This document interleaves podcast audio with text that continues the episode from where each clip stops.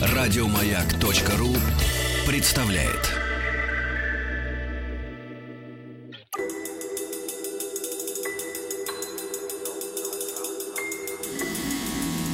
Объект 22.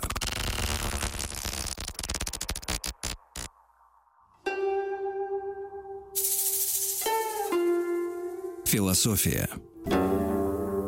Это «Объект-22», я Евгений Стаховский, очередная серия нашего большого цикла по истории философии. И как так сложилось, мы продолжаем исследовать э, некоторых христианских богословов, проповедников в какой-то мере и степени, но не просто людей, которые пытались насадить или распространить какое-то, ну, вроде как известное им представление о Вселенной, сколько о философах, потому что они, конечно, угодили в этот ряд э, тоже. И здесь уже Ольга Алиева, кандидат филологических наук, преподаватель школы философии, высшей школы экономики. Ольга, здравствуйте. Здравствуйте, Да, Евгений. спасибо, что нашли на меня время в очередной раз. Очень хочу с вами поговорить сегодня про человека, которого мы знаем как Климент Александрийский. Некоторые называют его Климентом, но как-то по ощущениям Климент более Да, устоявшийся всяко хорошо. такая история, да. И э, понятно, что его помнят с разных сторон. Э, Там христиане, наверное, конечно, его почитают как какого-то такого апологи, одного из апологетов. Не великомученика, по-моему, но, но тем не менее. Такой мощный вроде как дядька. Но нас-то он интересует все-таки с точки зрения философии. И что он там такого наваял и надумал, что мы имеем полное право в этом списке его обнаружить. Да, действительно, мы имеем совершенно полное право обнаружить его в этом списке. Причем надо сказать, что его за это почитают, и его за это и порицали некоторые исследователи, особенно лютеранского толка, например, Адольф фон Гарнак в начале 20 века, когда он написал известнейший курс лекций а, «Сущность христианства», он сказал, что все апологеты, ну и Климент в их числе, они христианство заразили вот этой философским вот этим элементом. Слишком много было философии, потому что вот первоначальная какая-то чистота ушла. Ну, вот такой кардинальный взгляд на это, но, тем не менее, взгляд, как мне кажется, не очень справедливый, потому что если мы посмотрим хотя бы на то, на каком языке был написан Новый Завет и на каком языке велась проповедь первые века христианства, то, конечно, это язык древнегреческий вместе с древнегреческим языком. Христианскую проповедь и в сам священный текст приходят многие понятия, уже так или иначе имеющие некую философскую родословную. Поэтому осуждать их за это, как мне кажется, было бы не очень справедливо. Ну, надо здесь еще сказать, что ключевое понятие богословское и философское появляется в четвертом Евангелии, в Евангелии от Иоанна, где Спаситель называется логосом, да, слово, Бог слова. Вот. И, конечно, это тоже породило целый э, ряд важных интерпретаций философских. А слово чуть ли не одно из самых главных именно философских да, понятий. конечно. Ну и, конечно, первые апологеты и Климент тоже, они не выстраивали богословскую систему или философскую систему вот как такие кабинетные богословы. Вот сейчас я сяду и напишу некую И систему. все всем разъясню. Всё всем да. разъясню. И те тексты, которые до нас дошли, это в основном тексты полемические. А тексты дошли исходники или какие-то уже переписки, переводы, что-то... Ну, там надо смотреть, конечно, по разным авторам разная ситуация. От Климента дошло три больших текста. Это «Педагог», это «Протрептик», то есть увещание по-древнегречески, и это «Строматы». Восемь книг. Строма ты самое известное, пожалуй, у него. Да, самое известное, самое объемное сочинение. Последняя книга то ли не дошла полностью, то ли дошла в каком-то испорченном виде, восьмая. По-видимому, он писал еще что-то, потому что цитирует его, например, патриарх Фотий, уже поздний автор, но тот текст, который он цитирует, мы не знаем. Мгм. Вот. Но, тем не менее, корпус все равно довольно серьезный. Но здесь надо напомнить, что это второй, третий века новой эры. абсолютно. Точные даты, по-моему, его жизни неизвестны. Ну, мы знаем, Ну, что, да, мы да. знаем, что около 180 года он появляется в Александрии, и вот с этим периодом связано появление огласительного училища, то есть такой школы христианской, в которых будущих христиан готовили к принятию крещения, и это было связано с определенной образовательной программой. Причем в то время уже вот это оглашение, этот период, он был довольно длительным. Но вот действительно, ведь самое интересное во всем этом деле, пока мы разбираемся с этими товарищами, что христианство изначально, получается, об этом, может быть, не лишнее периодически вспоминать, выступало не как религия, такая большая сегодня одна из основных религий, а именно как школа, что предполагает некоторые знания, да, и Климент вместе там с некоторыми другими товарищами, о некоторых мы уже говорили, ведь один из главных вопросов, которые они решали, насколько я понимаю, это вот соединение веры и, и знания. Да, это действительно так. Это важнейшая проблема, которая стоит перед Климентом. Я сейчас об этом скажу. Но прежде всего нужно пояснить, что это была совершенно естественная встреча философии христианства, потому что религия античная, она не занималась теми вопросами, которыми в нашем представлении должна заниматься религия. То есть забота о себе, о душе, пестование добродетелей, стремление уподобиться Богу. Это все темы изначально философские, да, начиная с Платона, который провозглашает как основной принцип уподобления Богу. И во времена Климента средние платоники действительно делают это основным лозунгом своей философии, это уподобление Богу. Поэтому, конечно, такое обращение было естественным. И то, о чем вы упомянули, это соединение веры и разума, можно было так сказать. Эта проблема, она тоже была поставлена в вполне конкретной исторической форме, потому что во времена Климента вера уже понималась как нечто такое субъективное, несерьезное и поверхностное. Когда Климент в Струматах обращается к своим читателям, ну, мы точно не знаем, кто это, но он им говорит, что философия — это все таки не дар дьявола. В этом есть что-то хорошее, какая-то истина. Но явно, что это спровоцировано нападками на философию. И, по всей видимости, была группа христиан, которые считала, что это все вредоносно. Нужно как можно дальше отойти от язычества, отказаться от язычества, от всех его проявлений, в том числе и самых высоких проявлений греческого духа, от литературы и от философии, от самой. Вот. Но это такая вера простецов. То есть давайте будем все понимать буквально. И к ним обращается Климент, потому что, с одной стороны, методологическое такое замечание, которое касается вообще в целом вопроса о том, как читать Писание и на чем э, свою веру, простую или не очень простую, основывать. И некие более предметные замечания к ним адресует, что он говорит, ну если мы все это будем понимать буквально, например, Бог сказал, или десницу, упоминание о деснице Божьей, то тогда мы должны будем предположить, что у Бога были руки, что у него был рот, которым он что-то говорил, и даже, простите, у него была седалищная часть, потому что он сидел, сказано, восседает там на троне, например, да, на престоле. Вот, поэтому он говорит, это никуда не годится. И нужно правильно это научиться читать, нужно это правильно понимать. Вот. И это его подводит, конечно, к вопросу о том, а как это сделать правильно. И Климент формулирует некие принципы отношение к священному тексту, которые позднее будут уже более подробно разработаны Оригеном и отцами каппадокийцами, он говорит, что это нужно понимать не буквально, что многие вещи в Писании нужно понимать символически. Ну и, собственно, сам этот в своем толковании этого принципа придерживается, потому что с его точки зрения это не случайно, что некое знание облечено в такую форму символическую, потому что это позволяет, ну, знание, особенно если речь идет о знании каком-то религиозном, его нельзя просто взять и в голову человеку вложить, вне зависимости от того, в каком он состоянии находится.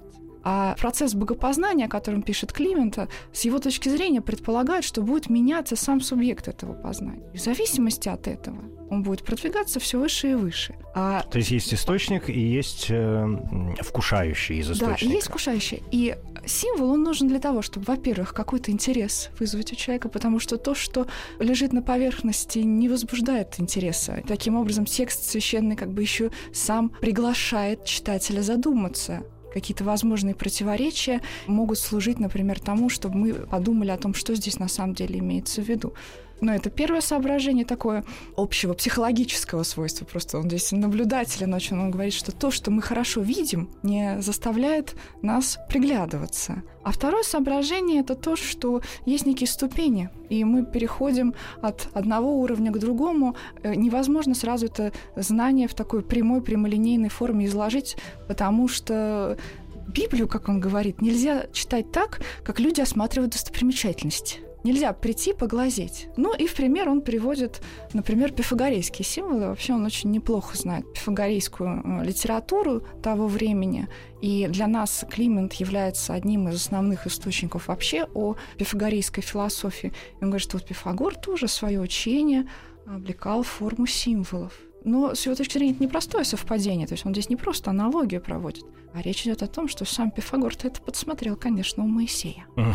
Он это посмотрел у Моисея, ну, опосредованно, конечно, там учился, э, мы знаем, что каких-то восточных мудрецов, но восточные мудрецы ему передали мудрость Моисея. Это означает, что Климент пытается всю, скажем, известную к тому времени и довольно обширную, кстати, философию подвести под э, удобную ему базу. Ну, говоря о Пифагоре, как о подглядывающем за Моисеем, ну и так далее. Все остальные могли подглядеть. Вы знаете, мне кажется, в этом не надо видеть такого какого-то такой наивной хитрости. Вот сейчас я угу. так всех э, обману и скажу, что все это происходит от Моисея. А, ну, во-первых, э, потому что это не Климент придумал, надо начать с этого. И а, уже иудейские писатели, которые в той же Александрии жили и обращались в своих философских сочинениях к своим собратьям иудеям на древнегреческом языке, в терминах греческой философии, а, уже это такое понимание развили. В частности, Климент упоминает некого Аристабула, который толковал пятикнижие вот в духе греческой философии. Ну и, конечно, самый знаменитый а, представитель этой традиции это Филон Александрийский. Но у Климента здесь а, появляется еще определенная философия истории. Потому что как вообще впервые, наверное, появляется такая вещь, как философия истории, потому что как христианин он понимает, что все, что есть хорошего и правильного философии эллинов, оно не могло возникнуть случайно. И а, он даже называет это в какой-то момент, что философия эллинская — это завет греков, это греческий завет а, с Богом, что у иудеев был закон, а у эллинов была философия. И это как две такие параллельные линии развивалось. Для него это очень важно, потому что э, речь идет о том, что, ну, вообще у него несколько, так сказать, концепций, почему греки не везде ошиблись. Одна из них связана со стоической э, теорией э, сперматикой логой, то есть семена разума, которые были даны при творении всему человечеству. Все люди созданы по образу и подобию. А вторая у него концепция, конечно, самая такая, ну, простая, что э, это плагиат всего-навсего, но он колеблется постоянно между идеей... Не может, не может найти... А, сам, с, сам себе не может объяснить, что стороны, ему нравится больше. Да, с одной стороны, он говорит про плагиат, но с другой стороны, он, он говорит и о том, что все таки это проявление божественного домостроительства, что сам логос божественный, действуя в истории, вот не мог случайно Платон прийти к тому, что он пришел. Философия. Это «Объект-22» и наш большой проект по истории философии. Говорим сегодня о Клименте Александрийском. Здесь э, кандидат филологических наук Ольга Алиева. Мы как раз начали говорить об этих концепциях и о некоторой преемственности, да, которая могла выстраиваться именно в историческом ключе. Вы сказали о философии истории, главным вопросом которой, периодически мы к нему возвращаемся, является попытка унифицировать историю, ну, чтобы в ней не было каких-то пробелов и разночтений, что, безусловно, крайне трудно. Но здесь возникает вот какой вопрос. Клименту надо было, раз уж он философ, как-то попытаться, наверное, выкрутиться. Хотя я не знаю, выкручивался он до него или нет. О взаимоотношениях именно человека с Богом, народа с Богом. Как христианин он, конечно, вел некую линию, говоря о том, что вот там то-то, там то-то, а мы здесь и по образу и подобию, например, о чем вы тоже вспомнили. Но возникает легкий конфликт о том, в чем изначально это могло бы отличаться от того, что мы называем языческими религиями, а некоторые сегодня называют вообще мифологиями, да, например, от древнегреческой религии с этим огромным пантеоном прекрасных богов, которые занимались всякими разными вещами. Там что же есть своя история? Ну, вроде как и творение, ну, вроде как они на что-то влияют, происходят какие-то процессы, им также можно приносить жертвоприношения, да, можно устраивать, вспоминая параллельно об Аврааме и Исааке, например. Ну, то есть почему одно должно устраивать кого-то больше, чем другое? Он как-то это объясняет? Дело в том, что Климент очень хорошо знал религию. Более того, он ее знал изнутри, потому что, по некоторым сведениям, он сам был посвящен в таинство. Здесь я должна оговориться, что, конечно, в тот период уже никто не верил в олимпийских богов, ну, которые сохраняли свое такое чисто декоративное, может быть, значение, потому что религия позднеантичная — это религия мистериальная, это разные культы. Угу. И Климент, э, кстати говоря, э, поскольку он был в какие-то из этих культов посвящен, он говорит, что знаете, что вы это все скрываете, но я не постесняюсь рассказать о том, чему вы не стесняетесь поклоняться. И все это очень подробно излагает все эти экстатические культы с поклонениями разным, с его точки зрения, неприличным предметам в протрептике как раз. И а, говорит, что сама форма какого-то безудержного неистовства, которое он там видит, и поклонение каким-то очень земным вещам, она свидетельствует в пользу того, что это культы, измышленные людьми. Здесь его как человека ученого интересовало, конечно, происхождение, например, тех сакральных текстов, на которых могли основываться придерживаться те или иные представления, в частности, орфические поэмы известные, которые, в общем-то, о них знает уже Платон, но они там переписывались, дописывались, может быть, но, тем не менее, тексты эти сакральные существовали. Он пытался постичь источник? А, он пытался постичь источник, и надо сказать, что он проделал некую работу. Ну, понятно, что как э, человек ангажированный, но, тем не менее, именно благодаря Клименту мы знаем, что часть из этих поэм создавалась пифагорейцами, например, потому что вот где-то он эту информацию раздобыл, указывал имена сказал, что вот кто из пифагорейцев, ссылаясь на древние источники, мог эти поэмы написать. Вот, конечно, для него здесь интересно показать, что ваши сакральные тексты, они вообще никакие не сакральные, их люди писали. Хотя потом он немножко сбивается с толку и говорит, что вот Гомер, потому что он Эллинах еще и в плагиате друг у друга обвиняет, он говорит, что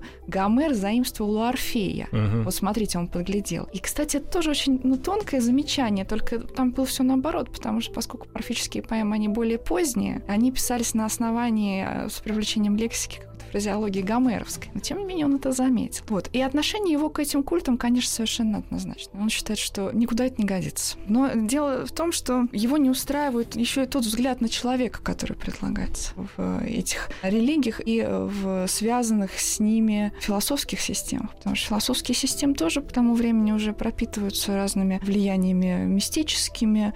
Ну, достаточно упомянуть о том, что примерно в то же время живет Юлиан Халдей во втором веке. Кто это? Юлиан Тиург, предположительно его сын. Значит, это такой человек, который, как утверждают э, языческие авторы, но античные источники, общался с духом Платона. Молодец какой. Да, потому что, ну, проблемы мы до сих пор сталкиваемся с тем, как понимать диалоги Платона, как их понимать. Все очень просто. Нужно пообщаться с духом Платона. Он все объяснит. Он все объяснит, да. И на основании этого тоже были написаны некие тексты священные, халдейские оракулы. И, в общем, все было пронизано такой, знаете, скверной мистикой. А ему, как человеку, в общем-то, воспитанного на греческой философии, ему это не нравится. Он, наоборот, какой-то разумности призывает. И вот мы упомянули о том, что, с одной стороны, люди такие простецы религиозные, которые не надо нам это. Но, с другой стороны же, есть еще и гностики, с которыми он постоянно спорит. И это люди как раз в полной мере пытающиеся совместить и философские учения, и какие-то тексты, в том числе и, э, собственно, сакральные тексты иудейства и христианства, но и некие апокрифы, и туда еще свои тексты дописывающие сакральные. Ну, в общем, это интеллектуалы, но с его точки зрения совершенно заблудившиеся, потому что они настолько, так сказать, зачарованы собственной интеллектуальностью, что они уже просто начинают в эти тексты в Священное Писание в вчитывать все, что им заблагорассудится. И смешивать это в том числе с различными влияниями восточными. Но вот здесь, чтобы мы не запутались, да. хорошо, что вы вспомнили о гностиках, да, о гностицизме, который, если описывать как-то очень кратко и буквально одним предложением, ведь можно свести, ну, очень, если общо говорить, как раз соединению вот этого гнозиса, мой гностики, да, как знания, вот того самого тайного знания, но не просто постигшего где-то там из недр земли, непонятно откуда, а тайного знания и осознания человеком божественности, да, и своего божественного божественного происхождения, может быть, в какой-то мере и степени тоже. Это возвращаясь опять к э, образу и подобию. И поскольку Климент тоже пытается соединить веру и знания, то вот здесь главный вопрос, чем же он, собственно, отличается от гностиков, которые тоже благополучно пытаются сделать то же самое? Он отличается всем, кроме названия, пожалуй. Дело в том, что вот те системы гностические, которые потом попали в книги ереси и были осуждены, они проповедуют очень пессимистически критический взгляд на человека и на мир вообще. Ну, их можно понять. А, да, значит, все материальное это все зло. Творение это вообще какая-то ошибка.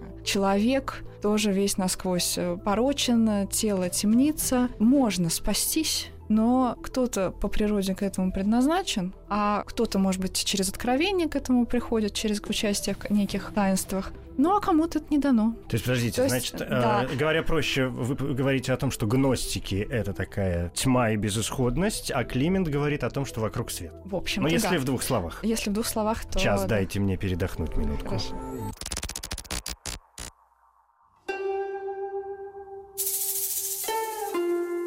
Философия. Это «Объект-22», я Евгений Стаховский и очередная наша серия большого проекта по истории и философии. Климент Александрийский нас сегодня крайне занимает, и здесь э, Ольга Алиева, кандидат филологических наук э, мы как раз пытаемся найти разницу между Климентом и, э, например, гностицизмом, да и вообще Климентом и, всем, э, и всеми остальными. Потому что вот ведь ключевой момент, когда мы говорим о ком бы то ни было, как о человеке, о, о представителе, я не знаю, там, исторической эпохи, какого-то поколения или даже некой системы, да, это одно. Когда мы начинаем обращаться к человеку с философской точки зрения, зрения. Вот здесь есть какой-то ключевой поворот. По моим ощущениям, это ну, если не заставляет, то, во всяком случае, очень хочется посмотреть на этого человека как на некий перелом, в хорошем смысле этого слова, как на некий перелом в сознании. То есть, что было до, и вдруг человек приходит и совершает что-то, что мы начинаем мыслить иначе. Понятно, что есть э, философии какие-то ключевые фигуры, от которых никуда не деться, ну и которые вообще столпы, да, ну вроде там Платона, Аристотеля, Фомы или, окей, Канта с, с Декартом, Какое место вот в этой иерархии может занимать э, Климент? Он что-то переоткрыл, переобъяснил? Я думаю, что Климент в некотором смысле всех нас спас. Я имею в виду нас, как представителей европейской цивилизации. Так. А, потому что Климент прошел между двумя крайностями и показал дальше, как это можно делать. Одна крайность заключается в том, чтобы опираться на чистую веру, как на некую абсолютную субъективность, и другая крайность заключается в том, чтобы полностью сказать, увлечься некими философскими теориями, как он их называет, софистическими, uh-huh. что всегда, в общем-то, было популярно среди интеллектуалов. Но всегда есть некая мода. И Климент показывает некий путь такой срединный, который предлагает нам избрать. Потому что, с его точки зрения, важнейшая угроза, которая исходит вот из гностической в частности, среды, она заключается в том, что все эти модные тогда э, течения религиозно-философские, они человека лишали свободы воли. В том плане, что твое спасение, оно не зависит от твоих э, личных тобой предпринятых усилий. То либо ты по природе предопределен, либо ты не предопределен. На самом деле, вот какие-то рудименты такого сознания у нас тоже сейчас есть. Мы говорим, что вот человек верующий, ну вот ну, такой он родился, а кто-то неверующий, вот он родился такой, ну не умеет. Лимин говорит, что нет, ничего подобного, потому что иначе не было бы сказано, что кто-то, например, Авраам был оправдан своей верой. Это значит, что вера как таковая является результатом нашего выбора свободного. Ну, конечно, мало ли кто что говорит. Вера — это не врожденное да, значит, качество. Это, это некий проэрисис, как он это называет, э, то есть свободный выбор. Из чего исходит выбор? Э, выбор всегда направляется нашим разумом. Поэтому для того, чтобы совершать правильный выбор, верующему человеку обязательно нужен гносис вот этот самый. Конечно, он так же, как и гностики той поры, говорит о том, что гносис не для всех. Ну но, да, у них но, же тайное познание да, все-таки. А, но сохраняя вот эту элитарность некую, Климент все-таки уходит от такой эзотерики э, и э, не для всех в его системе означает не то, что кто-то предназначен, а кто-то не предназначен. Это значит, что усилия может приложить человек, но кто-то эти усилия не приложит. Но приложить эти усилия или не приложить эти усилия, это зависит от самого человека. Я думаю, что для него было принципиально взять то же самое название, хотя вот и сейчас нам приходится некие усилия затрачивать для того, чтобы разграничить, да, но почему вот его гносис должен отличаться от того, что он называет лжеименный гносис.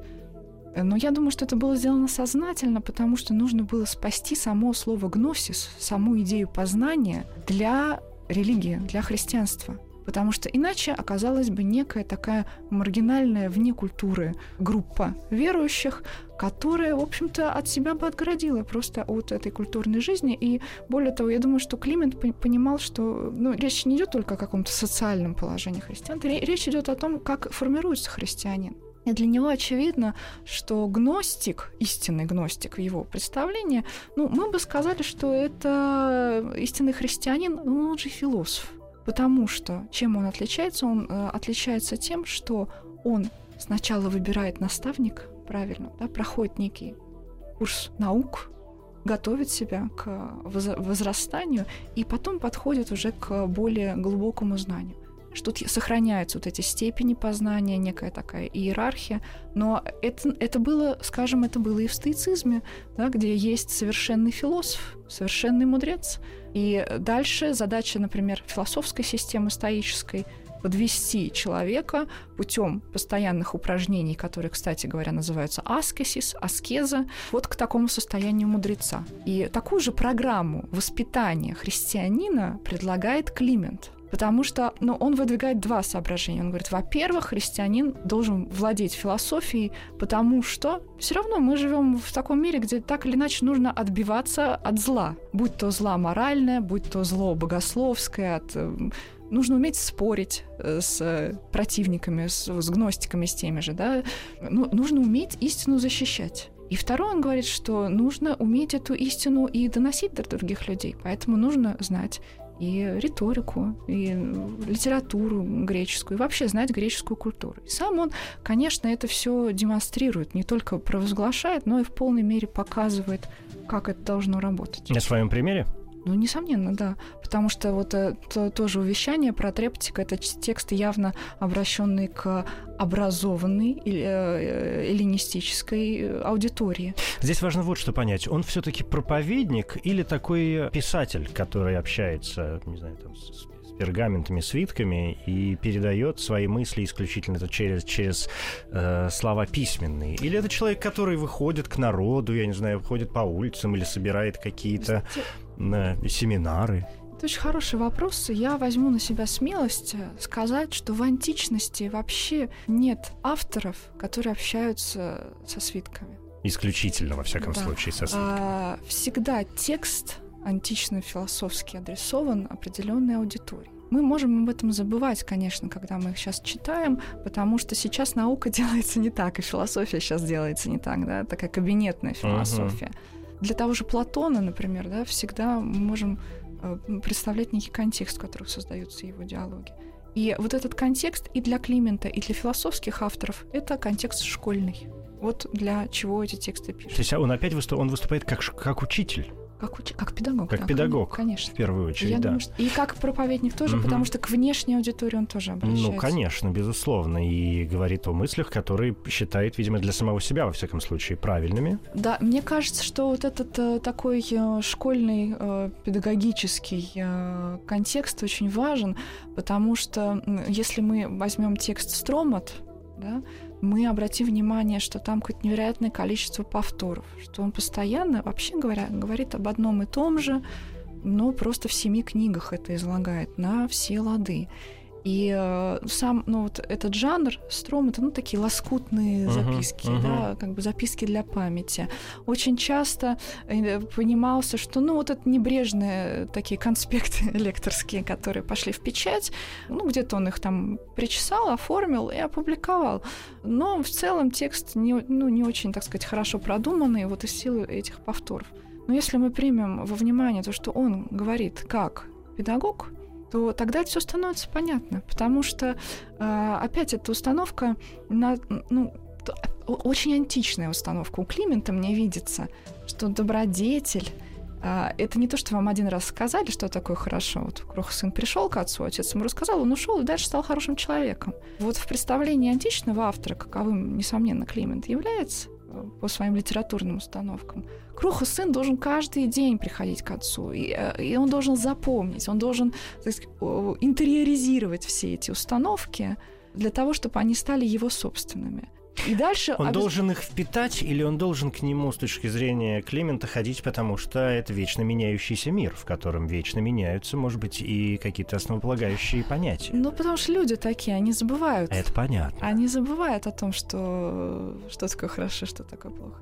Но э, здесь это то, что называется некое духовное упражнение. То есть нужно постоянно а, а, об этом помнить и в этом упражняться. И, кстати говоря, тот же Аристотель, например, когда он в Никомаховой этике рассуждает о добродетели, он называет добродетель — это некий устой, гексис.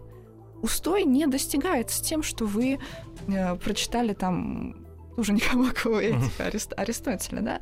Устой достигается упражнением, а упражнение в добродетели строится на том, что у вас есть некие установки постоянно в памяти, и вы их приводите на ум. Они могут быть в поэтической форме, в форме афоризма, в форме священного текста, который нужно перечитывать. А, это практика чтения, это тоже, в общем-то, практика такая философской дисциплины, ну, скажем так.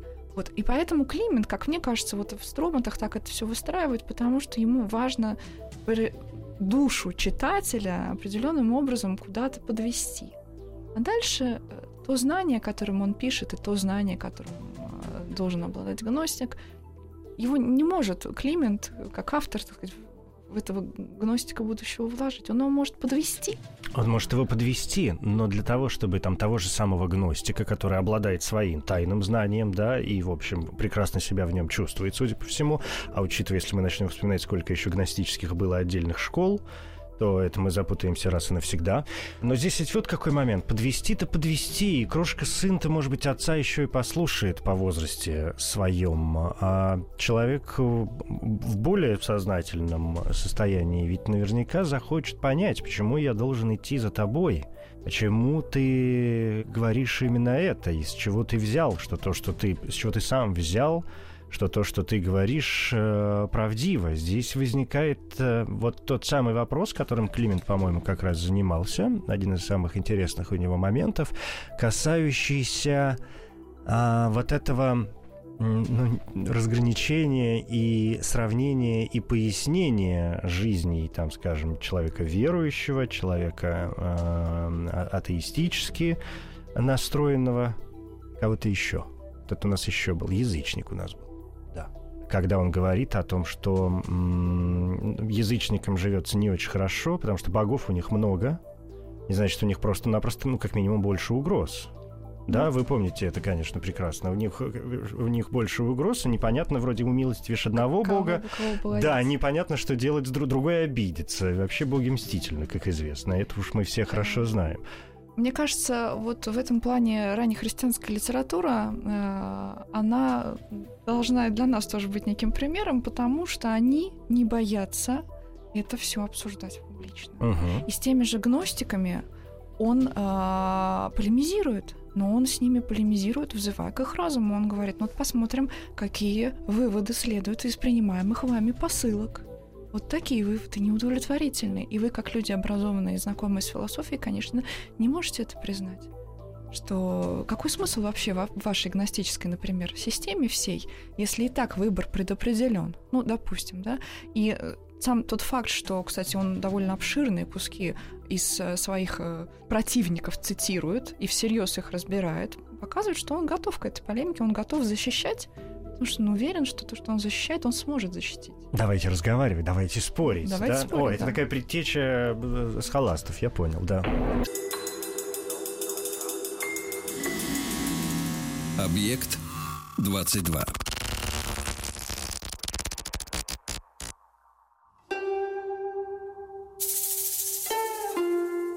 Философия.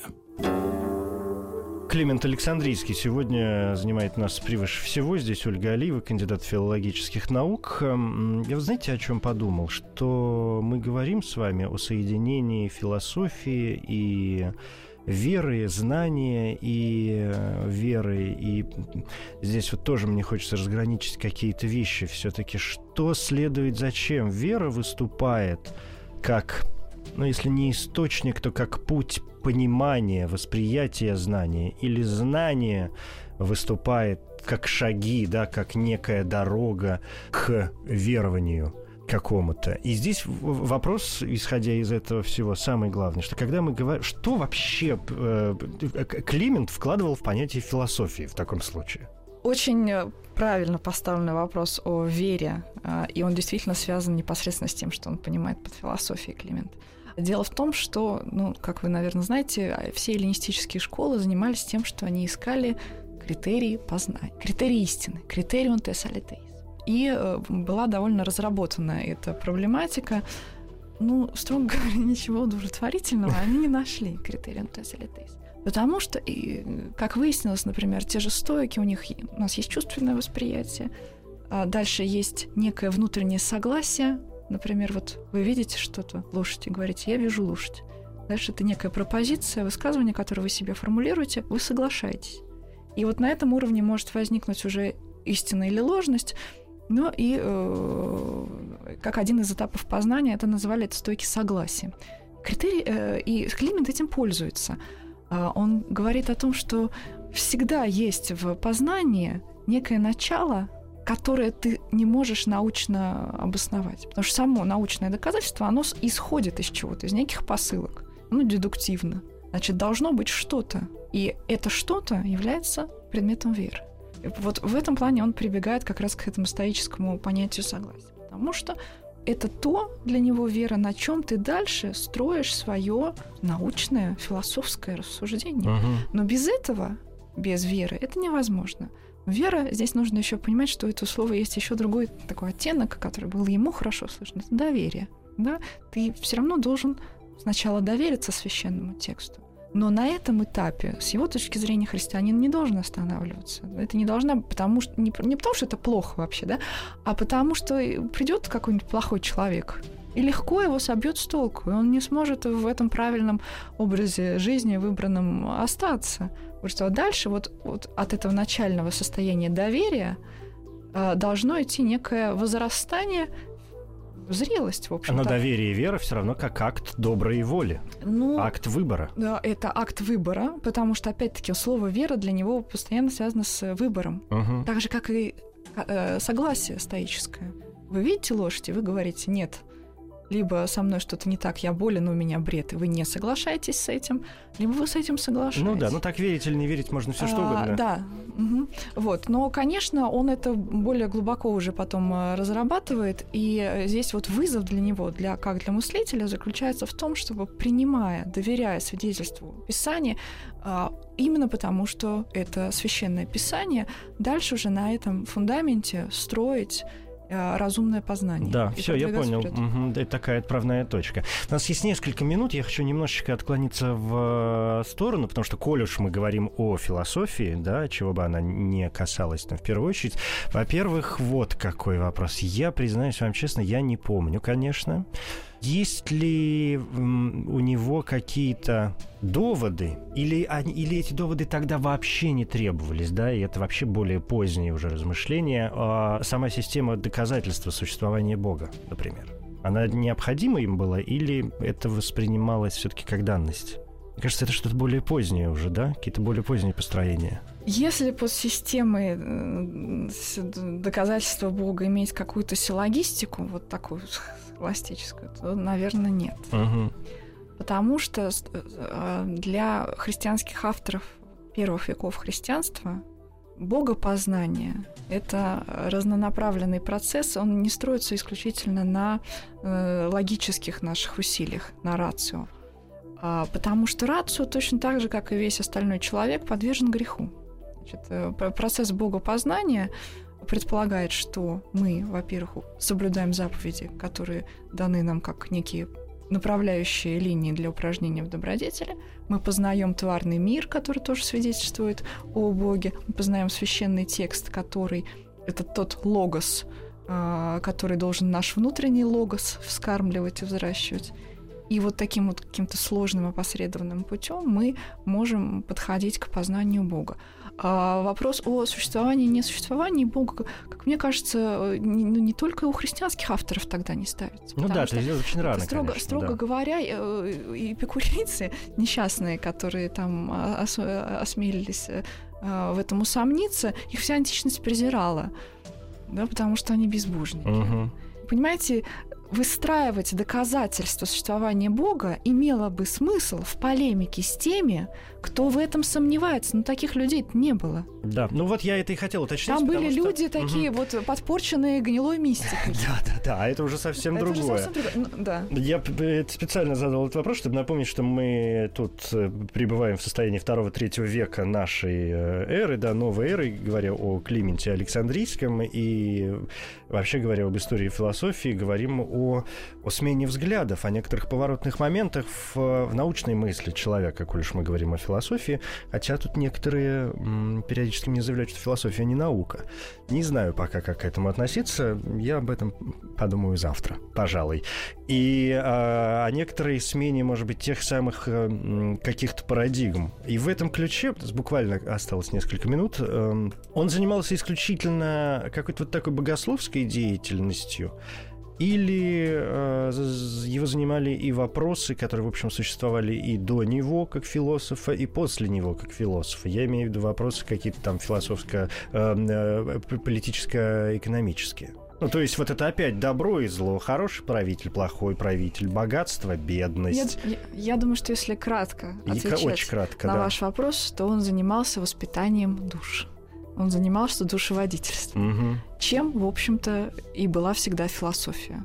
И понятие о философии как о, в первую очередь, воспитательной области, а, оно еще уже присутствует уже и у Платона, и, и даже, наверное, раньше. И в этом плане том, его обеспокоенность постоянная воспитательными вопросами тоже свидетельствует о его теснейшей связи с античной философской традицией. Да, понятно. Спасибо большое. Ольга Алиева, кандидат филологических наук, преподаватель школы философии Высшей школы экономики. Климент Александрийский. Спасибо. Спасибо.